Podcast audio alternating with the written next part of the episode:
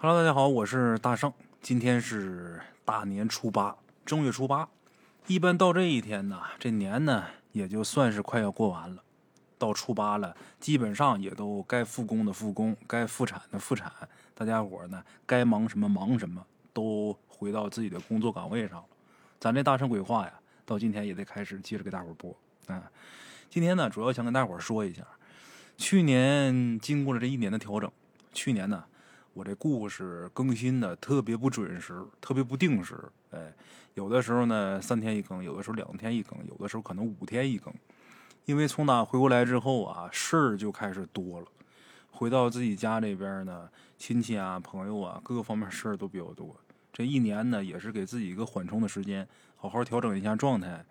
等把该处理的事情都处理的差不多了，就得专心的做咱们这个故事了。经过去年这一年时间呢，已经调整的差不多了，所以新的一年呢，我也该干点正事儿，哎，好好给大伙儿说故事。嗯，今天想跟大伙儿说一下啊，从打正月十五开始，从打正月十五开始起头开始算起，咱们大圣鬼话以后每周的一三五，周一周三周五会准时。给大伙更新故事啊！今天这期节目啊，就算是跟大伙打招呼了。哎，咱来都来了，照例还是给大伙说个小故事。哎，咱今儿个要说这个故事啊，是咱们鬼友在小学五六年级那会儿，具体是哪年啊？他不记得了。这事儿是发生在北京。哎，过去的北京城啊，没有现在这么多高楼大厦，老百姓住的大多都是平房，俗称大杂院这种院子呢，少的住几户人家，多的几十户。哎，咱们鬼友他们家就住在这种大杂院他们家是住在这个院子的紧里边再往深去，还有一家人家。这户人家呀是个大户。早先这家这男主人呢是前清的一位王族，不过呢，这位出生的时候啊生不逢时，他出生的时候都是伪满时期了，再加上啊他打小。就去日本留学，接受了新式的教育。回国以后啊，他心里边知道满人的江山肯定是败了，没什么指望，不可能有什么中兴了。所以呢，他就携带大量的财产，从打关外就跑到了咱们北京城。哎，他也没什么手艺，也不懂做生意。好在呢，手里边有的是金银珍宝，就这些宝贝，他吃几辈子都吃不完。哎，所以呢，就拿富裕的钱呢，置办了不少房产，自己当起了小业主，又在一家中学里边教书，最后呢，跟一个女学生两个人恋爱了，然后两个人就此结婚了。哎，这王爷呢，进关之后到北京城之后啊，给自己取了一个汉姓，姓什么呢？姓包，包拯的包。那女学生呢，姓杜。哎，就这样，两个人又过了几年，解放了。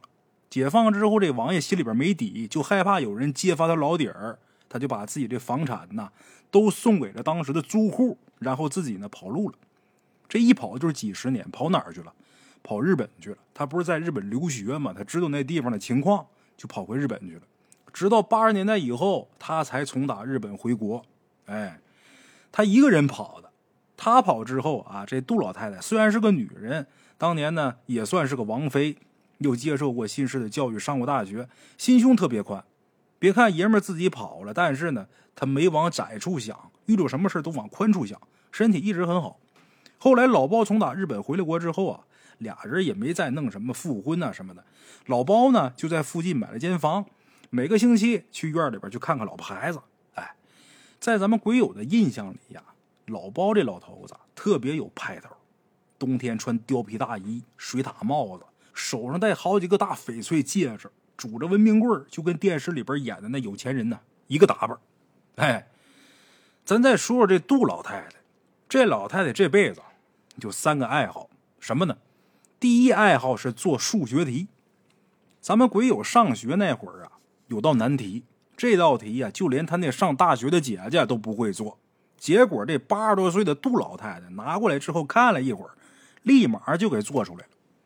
等他把这做好的题拿到学校给老师一看，人老师立马就说了：“做这题的人肯定是一个上年纪的人，这题肯定是他写出来的。为什么？因为只有旧式学校才教这种老公式。哎，你看人老太太这爱好，头一大爱好爱做数学题，第二大爱好什么呢？爱打麻将。都是动脑子的。所以这老太太呀，到死都没糊涂，这脑袋呀特别明白，跟这两个爱好有很大关系。除了这两大爱好之外啊，老太太第三个爱好就是爱养猫。咱们今儿这故事也得从打这儿来。老太太他们家呀，一开始啊养了一只大黑猫。这大黑猫抱来的时候就已经是一只老猫了。这猫这个头哈出奇的大，就跟一只小黑老虎的崽子似的。通体黑毛，油光锃亮，肚子下边雪白的，这模样长得极其威严。往院里边那柿子树下边一趴，真像一只小黑虎。哎，那黑猫啊，更有一点与众不同的是，这猫从来不出去乱跑，每天除了陪着老太太，就是在那老柿子树下边睡觉。那会儿住平房养猫的人也多，猫都四处跑，这猫不跑。哎，老太太也确实爱猫。看见别人家的猫来了，就喂他们点吃的。慢慢的，这老太太他们家附近呢，就成了馋猫的社会主义大食堂了。最多的时候，一天能来二三十只猫。哎，那老黑猫啊，可能是看家里边来的猫太多，心烦，呃，心忙的。再有那么一年春天，这猫离家出走了。可自打这老黑猫走了之后啊，杜老太太就得了一场大病。这些街坊们啊，本来就觉得那黑猫啊不是凡品。这猫一走，老太太一得病，这一下更是议论纷纷。有的人就说呀：“老太太呀，那是思念成疾啊，思猫成疾。”也有人说老太太那是大限将近，这老猫不忍看，所以呢远遁了。总之说什么都有。哎，在咱们中国呀，自古关于老猫的段子呢，它就多。按照古人的思路呢。这结局必然是猫走人亡，啊！可没成想，老太太病了两个多月，那黑猫回来了。但是这猫回是回来了啊，可不进家门，就是远远的在一间房顶上趴着，正对着杜老太太那间北房。哎，老太太躺在病床上，她居然能感觉到自己家那老猫回来了，这挺奇怪的。感觉这老猫回来就问自己家人。家人就把这情况一说，说是回来了，在哪哪哪趴着不进屋。老太太一听这个，就让自己家人把房门敞开，她就看着那黑猫。那黑猫呢，也整天趴房上，纹丝不动，盯着老太太。哎，具体多长时间，咱们鬼友也记不住了，反正挺长一段时间，每天从早到晚都能看见那老猫趴在屋顶上，也没见它吃，没见它喝。好多人都以为这猫是不是就死房顶上了。哎可过了一段时间啊，杜老太太这个病啊，居然奇迹般的好转了。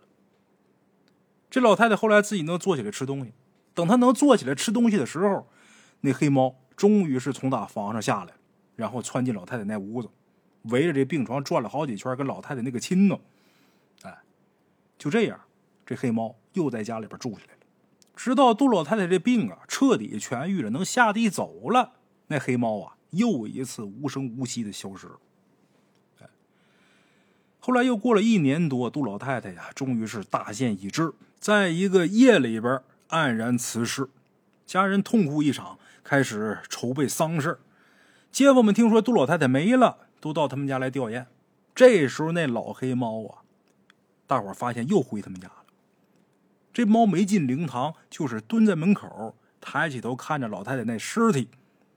家里边这会儿又忙又乱，也顾不上给这猫弄点吃的喝的，各忙各的。哎，也不知道什么时候那猫又走了。大家伙以为这回这猫走啊，肯定不会回来，可没成想啊，这老猫每天都在附近的房顶上转悠。家人拿吃的逗它，它也不理，就是在房顶上趴着。哎，话说有这么一天呢，咱们鬼友记得是个礼拜天那天一大清早啊，他起来，哎，给家里边那太阳能那大水包上水。水上的差不多的时候呢，他就站在门槛上，翘着脚尖往这房上看。这一看呢，大吃一惊，怎么的呢？他就看那黑猫啊，就跟人似的，直立着站起来了，站在远处的一个屋顶上。那老猫两条后腿着地，上身挺直，两个前爪啊在胸前那么拱着，昂首挺胸，面对着太阳，一丝不动。咱们鬼友一开始以为呀。这就是这黑猫偶尔为之的这么一个动作，哎，站起来一下。可是，咱们鬼友站那看了半天，他发现这猫哈一直面朝太阳那么站着，这俩前爪可没撂下，老半天都纹丝不动。这时候他发现，哎，这挺挺有意思，赶紧回屋喊他表姐。他们俩啊，俩人没敢出声，就怕惊着那老猫，轻手轻脚的走到门口，一看那老猫啊，还那么在那站着呢。鬼友他表姐也奇怪，就说：“这猫是不是成精了呀？”哎，就这时候哈，鬼友他爷爷从打外边买菜回来，鬼友赶紧指着房顶说：“爷爷，您看，老太太他们家那黑猫干嘛呢？”鬼友他爷爷看了一会儿，点点头。嗯，这猫还真不是一般的猫啊！我年轻那会儿曾经听人说过，这黑猫这它现在这姿势啊，这叫拜佛。老猫一旦做出这举动，那就已经是得了道了，是要成精了。而且一般的老猫啊，多是晚上拜月亮，这大黑子白天拜太阳。这不一般呐，啊，不一般呐！鬼友他爷爷说这么几句话，咱们鬼友那会儿也是少年心性，对这些事儿呢特别感兴趣。那猫在那站了俩钟头，他呢就在门口看了俩钟头，最后站累了，就打算回屋去。就在他转身要回屋的时候，从打外边进来俩人。这俩人啊，咱得先介绍一下这二位。咱前面说杜老太太他们家房子不是多吗？当年给了街坊不少，自己家呢剩下两个院子。这老太太自己住一个，还有一个院子闲着，她就给租出去了。起先是租给了一家街道的小工厂，这小工厂啊是做印刷的，工人都是附近的街坊，跟大家伙处的呀都不错。后来呢，改革开放了，房租见涨，这小工厂呢就搬家了。之后这房子又租给一家城建的分公司。这家公司租了几年之后呢，也搬家了。最后啊，来了一帮人。这帮人呢，说是某乡政府的，要把这地方买下来做办事处。杜老太太一想，总这么往出出租吧，也操心啊。人家给这价钱呢，也合适。得了，就卖给他们吧。就这么的，把这地方就卖给这帮人了。谁知道这帮人呢，就拿这地方当了旅馆了。他们乡政府的土官们带着家属来北京旅游什么的，全住这儿。那帮人可能在当地啊牛惯了，来这儿之后呢，还把自己当土皇上。哎呦，给这院给祸害的没法瞧了。白天夜里边折腾，经常凌晨三点钟还有十几二十人站院里边洗澡。哎呦，能把人乐岔气儿了。所以街坊们跟这帮办事处的人呐，整天干仗，关系处的呀特别僵。刚才咱说进门那二位啊，就是这个办事处的两个主任。其实啊，这俩他妈就跟俩开小旅馆的是一样，一个姓王，一个姓陈。话说二位主任一进来就看见咱们鬼友朝这房顶上瞧，也是合着该他们倒霉。这俩人也顺着咱们鬼友这目光往上看，这一看吓一跳，这是猫精啊！那姓王的岁数稍微大点还算是沉稳；可那个小陈呢，嘴上没毛，办事不牢，年轻，作死的主。他看这猫站那新鲜，二话没说，捡起来一块压酸菜那瓦片，奔那老猫就扔过去了。咱说他扔这劲儿可不小啊，可是离得远，这瓦片飞到半截就掉下去了，没打着那猫。那猫呢，还是不慌不忙的盯着太阳站着。这小陈还是不甘心，他来北京这么多年啊，好的没学，骂人话倒是学了不少。这京骂学的贼溜，劈头盖脸朝那老猫破口大骂。哎这孙子骂的正起劲儿呢，就看那老猫突然间挪了两步，转过身来，就那么站着，就跟人立着似的啊，就那么盯着他，看那眼神就好像在说：“孙子，你压快了。”这猫这个眼神它变化多端，它跟狗不一样。这猫跟主人起腻的时候，喜欢把这眼睛啊眯成一条缝，看见什么毛团啊或者什么玩具的时候，把这眼睛瞪得溜圆。看见猎物的时候，它又是一眼神有养猫的朋友能注意到这一点，它的眼睛变化特别大。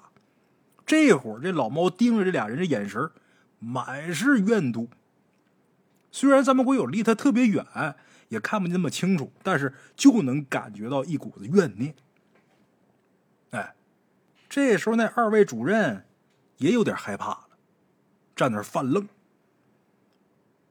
那姓陈的看街坊们啊，都看着他耍宝，心里边恼火，又捡一块瓦片还要扔。这时候鬼友他表姐呀，他表姐家里边也养猫，看这缺德小陈这么干，他表姐就开骂：“你欠抽吧你呀！那猫招你惹你了，留神遭报应啊你！”咱们鬼友一开始光顾着看热闹了，听他表姐一骂，再看那家伙拿的瓦片正是他们家压酸菜缸使的，哎，心里边也是恼，也开始骂。再看那二位，这俩人相当于在这儿开买卖，他也不愿意得罪人。一看这情况，就回身进屋了。那老猫就一动不动的盯着他们俩，直到两个人关了门，这老猫一转身，消失不见了。哎，这事儿啊。后来给咱们鬼友一个教训，什么教训呢？得罪什么也别得罪猫。从前听老人说啊，得罪黄大仙儿、得罪灰老爷会遭报应。可是，一般都是说你得罪完他，得过一阵子你才能遭报应。可眼前这二位啊，这报应来的太快了。怎么的呢？就当天下午，咱们鬼友在院里啊给花浇水呢，就觉着头顶啊嗖一声飞过一东西。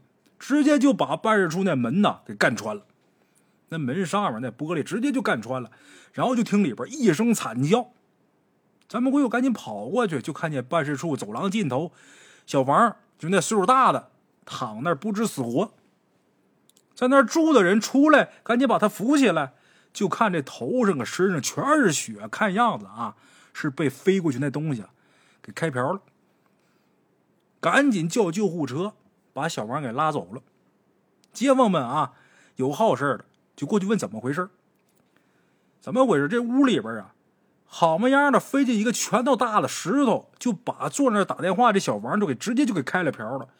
这石头后来咱们鬼友还看了，已经碎成两个半了。大伙想想，比拳头还大，那石头砸脑袋上碎成两个半了，这人好得了好不了？哎。后来咱们会有回忆了一下，那石头是从打院子外边那胡同里边飞进来的，砸到小王坐的那个位置，少说得有三百米，怎么就那么准，正中脑袋？这人呢，给砸废了，好歹算是这命没丢，算他小王命大。这石头再往上一点，天灵盖给他揭开，这小王够背的了吧？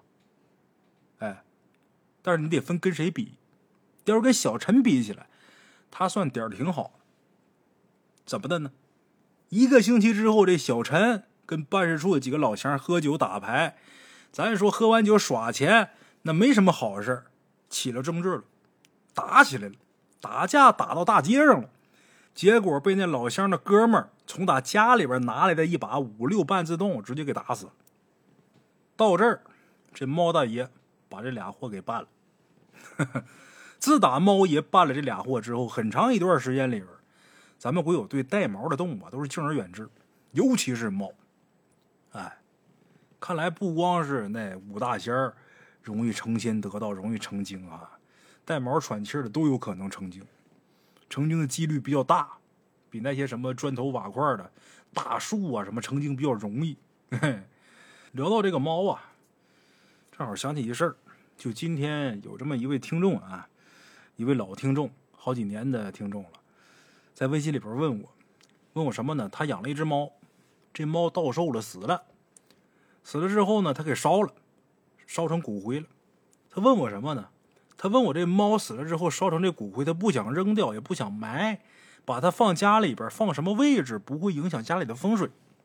哎，这听众是个女的，一个女孩。我就好奇，我就问他，我说那玩意儿你放家里边干嘛呀？他说他舍不得这猫，想让这猫继续陪着他。啊他跟猫这感情我倒是能理解。小的时候我也养过不少宠物，啊，这宠物死了心里边也特别难受。但是大了之后呢，可能人这个越长越大，心越来越硬，对这方面就差劲儿。但即便是小时候，这玩意儿你说死了，把它留身边儿。就即便是烧成骨灰，这也不太合适，我觉着。另外一个，从哪风水学上讲，这生跟死啊，它完全是两回事，一阴一阳。你像这猫活着的时候，你怎么喜欢怎么爱，那是一码事儿。它死了之后，化成灰之后，你还放家里边，这可就不合适了。因为这死的东西，它必定是有死气，肯定会影响家里边这个磁场的。它放在地方又要对着厨房，要什么？那是你家里的财库啊，怎么弄也是不相当。后来我也是好顿劝，我说我不建议你这么干。然后这姑娘说她再好好考虑考虑。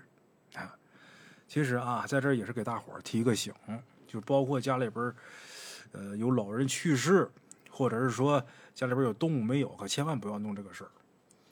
把动物骨灰放家里边，那玩意儿咱膈不膈应先扔开外啊，确实对家里边这房子风水有影响。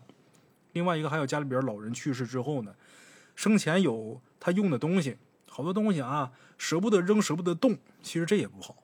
就是死人他生前用过的东西也都带有死气，这都不好。该放手的时候就得放手，有些东西他该去哪儿就应该让他去哪儿。好了啊，咱们今天这期故事啊，就给大伙儿说到这儿啊。嗯，这期节目主要是跟大伙儿说一下，咱们正月十五之后，每周周一、周三、周五一三五准时给大伙更新故事啊。好了，我是孙大圣，咱们这期节目就到这儿，下期见。